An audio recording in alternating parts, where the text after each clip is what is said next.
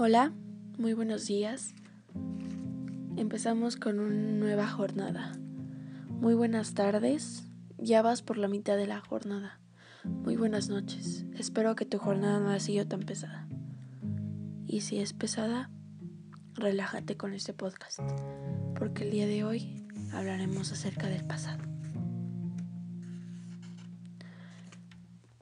Escribí una frase cuando estaba arreglando mis cosas y pues lo que dije fue, para mí el pasado es algo nostálgico, porque estaba arreglando mis libros del año pasado. Em, esa frase, frase que reclamé em, me recuerda mucho a mi pasado, a mi yo del pasado.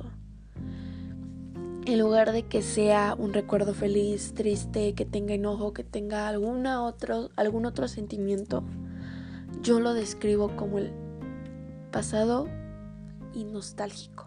O sea, es nostalgia, lo describo. Porque pues es pasado y no se puede hacer nada más. Es el aprender de nuestros errores y no decir el hubiera. Porque el hubiera nunca existe. También el debí, el hubiese no existe.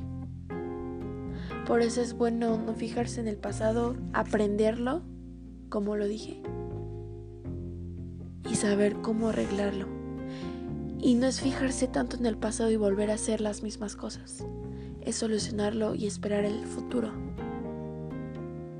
Espero que tengan un lindo día, linda noche, linda tarde.